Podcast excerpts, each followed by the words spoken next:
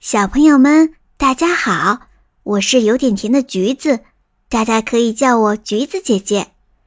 今天，橘子姐姐要给大家讲的故事是水神。上古之时，世界上生活着人类，同样生活着很多神灵。人和神之间的距离并不遥远，人生活在地面上，神。住在用结实的天柱撑起来的高高的天上，天地之间有天梯和神树建木相连。当人有了困苦危险，人类中的勇士就会爬上危险的天梯，到天庭去请求神灵的帮助。当时人间有一位伟大的统治者，也是一位神灵，叫做颛顼。他统治着大地上广大的地域，从极北的荒寒之地，到极南的水泽之地；从极西的流沙之地，到极东的大海之滨。颛顼刚开始统治整个世界时，世界在他的统治下变得更好、更安稳了。但渐渐的，他傲慢起来了。他对人和神之间的来往不满，觉得这样。冒犯了神的威严，于是他派出自己的孙儿虫和离，让他们去把天地之间的通路截断。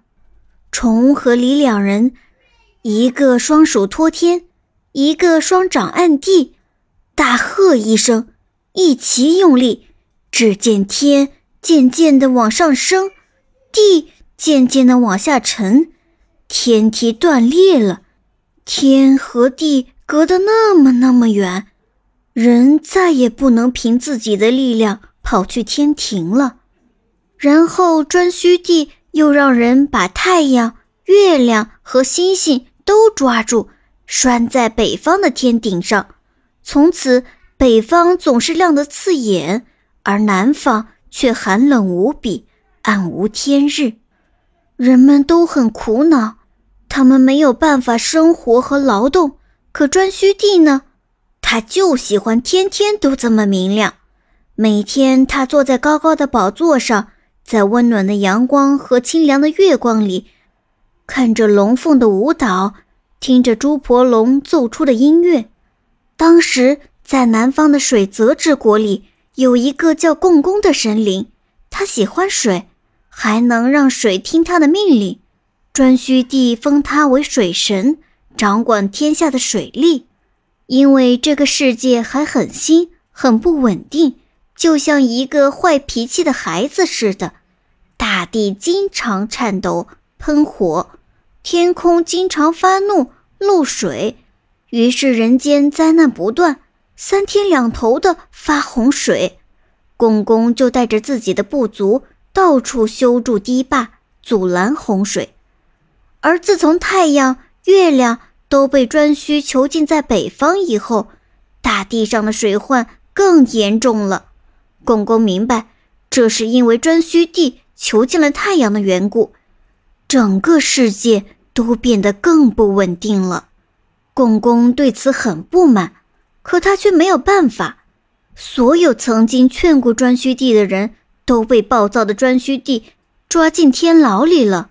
时间一天天的过去。北方也开始发洪水，而南方呢？因为没有太阳，大地上到处都覆盖着冰霜，很多人死去了。人和神的不满都积累的越来越多，然后又传来了颛顼帝因为洪水不断而大发雷霆，要把共工和他的整个部族都处死的消息。这让共工终于下了决心。他要和颛顼帝打一仗，他召集了同样不满颛顼的一些神灵，带上了手下的大将相柳、蜉蝣和整个部落的战士，浩浩荡荡地向颛顼帝居住的北方进发了。颛顼正在宫殿里饮酒，听到手下报告水神共工打来了，非常生气，马上命令火神、祭蒙、恶虫神。带领无数的兵将前去迎战，一场轰轰烈烈的战斗爆发了。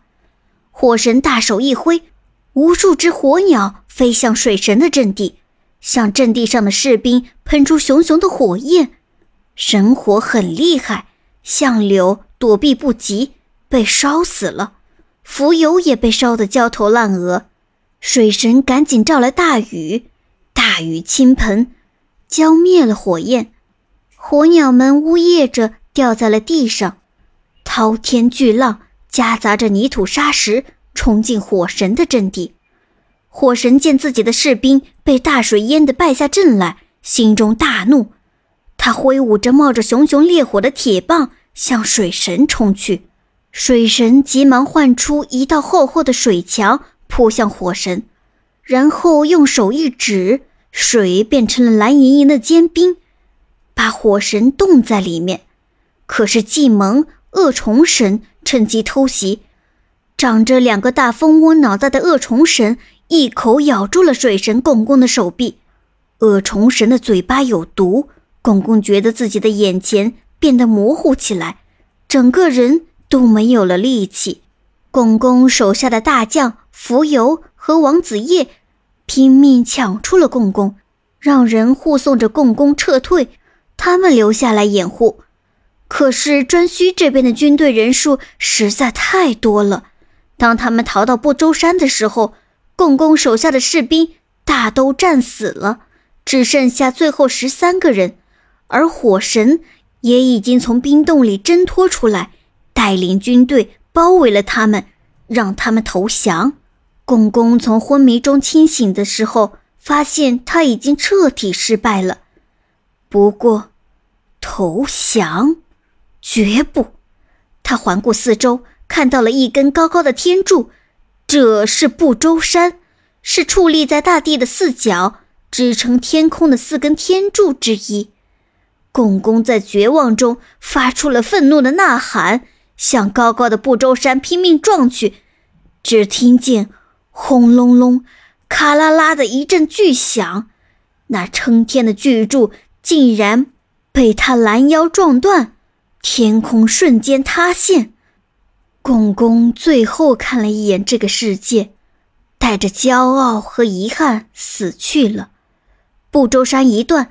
整个天穹都倾斜下来，被拴在北方天顶的太阳、月亮和星星终于得到了自由，他们挣脱了束缚，朝着低斜的西天滑去。我们今天所见的日月星辰的运行路线，就是因为这个呀。白天黑夜从此恢复了原来的模样，这真是值得高兴的事。不过，因为天柱断裂。天空破了个大洞，大地又爆发了地震和洪水，这真是可怕的大灾难。如果共工知道会引起这么可怕的后果，他还会不会这么做呢？这真是很难的选择。不过无论如何，人们都承认共工是一位勇士。共工怒触不周山的故事，从上古一直流传到今天。